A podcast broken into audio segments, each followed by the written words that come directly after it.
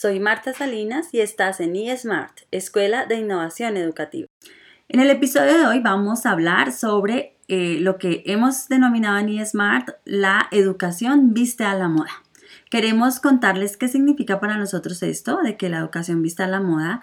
Queremos hablar un poco de quiénes podemos hacer que la educación vista a la moda y cómo podemos lograrlo. Así que bienvenidos.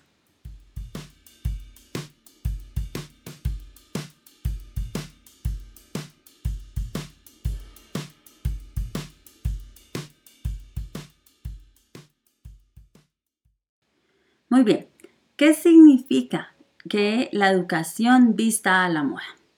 Hemos usado la metáfora de la educación vista a la moda para conectar a nuestras audiencias con asuntos como las tendencias de la innovación educativa. Estoy hablando de tendencias clásicas, históricas, recientes, futuras.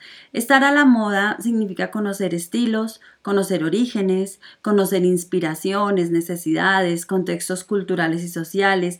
Significa querer ser parte de la alta costura, estar en las grandes pasarelas, brillar. Y eso es lo que queremos en eSmart, que por fin la educación brille, que ocupe el lugar que se merece. Eso significa que nuestros líderes educativos se puedan volver los gurús del estilo en educación, que nuestros maestros creen tendencias, que todas las personas que estamos permanentemente produciendo nuevas colecciones de prácticas pedagógicas las visibilicemos, que lleguemos a los grandes eventos del mundo, que podamos mostrar los resultados de nuestras innovaciones. La educación viste a la moda cuando la creatividad aflora, cuando desarrollamos la capacidad para crear lo que se conoce como los prêt-à-porter, más útiles, más pertinentes, cuando nos inspiramos para diseñar, eh, desarrollar y diseñar los outfits que nuestros aprendices necesitan. Eh, también podemos decir que la educación viste a la moda cuando entendemos que es de todos y para todos y que ocurre en todas partes Estamos acostumbrados a pensar que la educación solo ocurre dentro de las aulas de clase, sean presenciales o virtuales. Pero la realidad es que ocurre desde el momento en que nacemos, ocurre en toda nuestra vida, a lo largo de toda nuestra vida, ocurre en la calle, ocurre en los lugares de trabajo. De hecho, cada vez se abren más espacios que podemos denominar informales en educación. Así que la moda educativa termina impregnando todo lo que hacemos como familias, lo que hacemos como capacitadores, como entrenadores. Los invito a que pensemos un poco cuántas prácticas replicamos en nuestra vida diaria, incluso con nuestros hijos, de lo que fue nuestro paso por los colegios o de la forma como otros nos enseñaron. Pero también los invito a que pensemos, ¿quiénes de ustedes hoy día saldrían con, no sé, un corset o saldrían con jeans, con estilo campana, bueno, qué sé yo, con tendencias, moda que ya pasó, que ya no está? Pues lo que pensaría la gente es que estamos disfrazados o algo así. Pero en educación lamentablemente no pasa lo mismo. En educación seguimos usando los eh, zapatos de plataforma, seguimos usando eh, los corbatines, etc.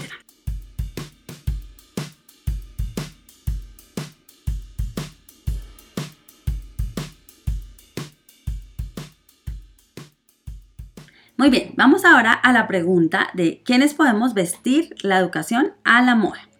Bueno, quienes solemos estar pendientes de la moda en educación, es decir, quienes queremos hacer innovación educativa, somos generalmente los rebeldes del sistema educativo.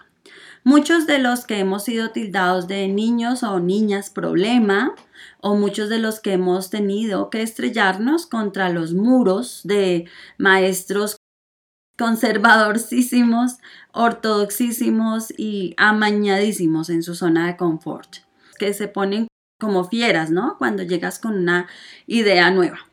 Si me estás escuchando, seguramente eres una oveja negra que quiere ir contra corriente o que está cansadísimo o cansadísima de lo mismo, pero sobre todo creo que eres una persona a la que le duele que la educación esté out, porque pues bueno, finalmente es lo que nos gusta, es lo que amamos y pues da dolor, mucho dolor que estemos, no sé, como en la cola, que solo nos mencionen para hablar de lo mal que salieron las pruebas PISA o las pruebas AVER o como sea que las llamen en cada país.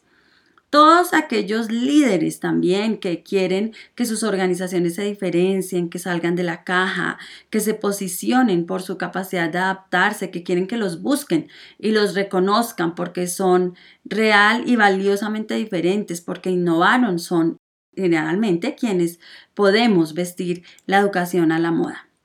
Pero quiero contarles que aquí también están, en este grupo de los que podemos marcar tendencias en la moda educativa, están también los valientes padres y madres que han decidido hacer educación en casa o homeschooling.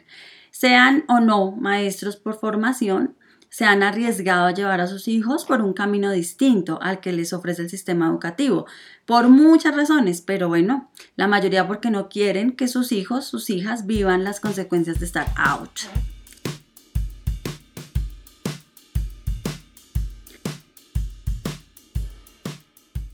Vamos a la siguiente pregunta, la pregunta de cómo podemos vestir la educación a la moda voy a llevarlos un poco a, ese, a esas posibilidades. Bueno, si eres un maestro que lleva ya tiempito en esto de la educación como yo, eh, pues tenemos muchísimo para contar, mucho para recrear de los clásicos que fueron tan valiosos y se han perdido, ¿no? Además, seguramente eres un maestro que ha visto evolucionar todo. Pocos de nosotros nos damos el lujo de haber visto la televisión a blanco y negro, la televisión a color, la parabólica, la televisión por cable y Netflix todo en muy poco tiempo y además en todos los dispositivos que ha creado la humanidad en este mismo corto tiempo.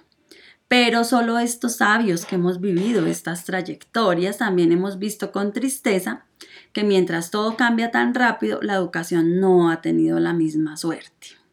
Pero bueno, la buena noticia es que si eres de esta generación, te quiero decir que eres uno de los que más información tiene para lo que llamaríamos la tendencia vintage de la educación. Así que la invitación es a inspirarte. Esa tendencia vintage o ese estilo vintage es el estilo que recoge los clásicos, que recupera los clásicos, pero que, no sé, les pone algo, les da un toque de modernidad y hace que vuelvan a incorporarse, vuelvan a entrar al, al mercado. Quisiera preguntarte, o más bien que te preguntes en este momento, ¿qué te gustaría retomar de los clásicos? A mí personalmente me gustaría mucho retomar eh, algo que se conocía como los fogueos de ortografía. Y para los chicos que solo conocieron televisión por cable y Netflix, les seguramente no entienden qué es esto, pero les cuento que eran unos concursos que se hacían por filas bueno, sí, las mismas filas que han acompañado por los siglos de los siglos los salones de clase, pero bueno, ese no es el punto, salvo que hoy yo no lo haría por filas. Pero un integrante de cada fila pasaba al tablero y el maestro dictaba palabras y aquellos que no tenían faltas ortográficas iban pasando, iban pasando a las finales, a las finales, eh, finales del, del, salón, finales intercursos, intercolegiados, etc. Bueno, les quiero contar que yo traería ese clasicazo y haría hoy un concurso con más tecnología, incluso internacional. Bueno, aprovecharía muchísimo la tecnología, pero Así como este ejemplo hay muchísimos, muchísimos. Sé que quienes me escuchan están ahorita pensando, uy, yo retomaría tal cosa. Así que bueno, esa es una invitación. ¿Qué se te ocurre a ti? ¿Cuál sería esa experiencia vintage que traerías nuevamente con un toquecito de modernidad? Bueno, ahora, si tú eres un maestro no maestro, o sea, un profe no profe, es decir, un maestro por vocación, pero no tienes el título de lo que en Colombia se conoce como licenciado o en otros países pues profesional de la educación, sino que tienes otro título profesional o bueno, simplemente eres maestro por pasión, por vocación, te, eh, te apasiona enseñar, eres por ejemplo un capacitador, formador, entrenador, que está buscando romper esquemas, que está buscando posicionarse, que está buscando marcar la diferencia en sus formaciones y capacitaciones, pues bueno, también eres de los que puede eh, poner a la moda, vestir a la moda la educación porque tienes a la mano pues muchas estrategias y de hecho tienes muchas libertades que a veces los maestros no logramos tener tan a la mano porque, bueno, por la institucionalidad, por los currículos, etcétera. Así que, pues bienvenidísimo también a inspirarte con aquello de tu sector que puede servir. Quiero decirte que eh, los profesionales no licenciados, los profesionales que no son eh, maestros de formación, por formación, nos llevan una ventaja enorme a los que estudiamos la licenciatura o la carrera docente.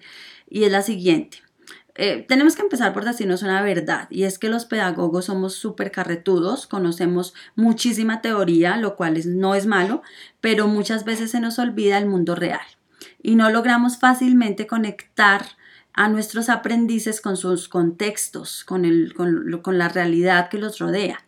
La academia se suele asociar completamente con lo teórico y los profesionales de otras disciplinas tienen otra visión del mundo, tienen una visión más práctica, tienden a ser más, eh, bueno, como se conoce, practitioners, ¿no? Así que ustedes pueden llevar la batuta en todas las tendencias maker. Quiero contarles que el movimiento maker es el movimiento en educación que prioriza la práctica sobre la teoría, la aplicación en el mundo real. Así que eh, ustedes tienen muy claro eh, lo que a los profes, profes nos, se nos ha preguntado siempre y es, ¿y esto para qué me va a servir en la vida? Y respuesta que no siempre tenemos, ¿no? Así que bueno, les invito a todos a que nos pongan mucho cuidado en Facebook, en LinkedIn, en Instagram, porque estamos contando todos los días sobre los últimos gritos de la moda en educación que les pueden dar ideas a los educadores en general que quieren vestir a la moda. Bueno, muy bien, quiero contarles, bueno, hace un momento hablamos de, los padres y madres que hacen educación en casa y también ahí yo quiero eh, hacer énfasis. ¿Por qué? Porque definitivamente los educadores en casa los padres que deciden hacer educación en casa ya son definitivamente vanguardistas, ¿no? Son outliers, o sea, no, ya están dentro de los que marcan grandes diferencias. Y, y quiero hoy darles un lugar muy especial porque representan también eh, a, ese grupo de personas que asumen los más grandes retos, porque no solo van contra corriente, sino que además tienen que desarrollar esa capacidad casi que para ignorar con toda su voluntad y su fortaleza a todos los que los juzgan o los critican, ¿no? Así que eh, los, los, los homeschoolers, los papás que hacen homeschooling, están definitivamente pueden ayudar mucho a reconocer la posibilidad de aprender en todo escenario el valor del aprendizaje natural, el hecho de recuperar formas de educar de hace varios siglos, que además forjaron muchas de las grandes transformaciones de la humanidad, pero que bueno, con la institucionalización de la escuela de la educación se perdieron pero sobre todo creo que son quienes saben lo que es conocer a los usuarios, a los aprendices, a los beneficiarios, porque han puesto por, por como prioridad a sus hijos, como prioridad lo que sus hijos quieren, necesitan, eh, lo que quieren aprender. Así que tienen mucho que contarnos, mucho que compartirnos sobre cómo agregar valor a esos beneficiarios, ¿no? Con la labor que uno hace. Eh, y definitivamente son eh, pues los, los, más expertos en identificar intereses, en, en saber cómo guiar. Por lo menos, eh, pues bueno, es mucho lo que pueden aportarnos. Así que si eres un, un papá, una mamá que está haciendo homeschooling, te quiero decir que tú puedes ser un referente de la moda educativa muy importante porque además te has dedicado a hacer muchas veces lo opuesto a lo que ha ocurrido por mucho tiempo en educación.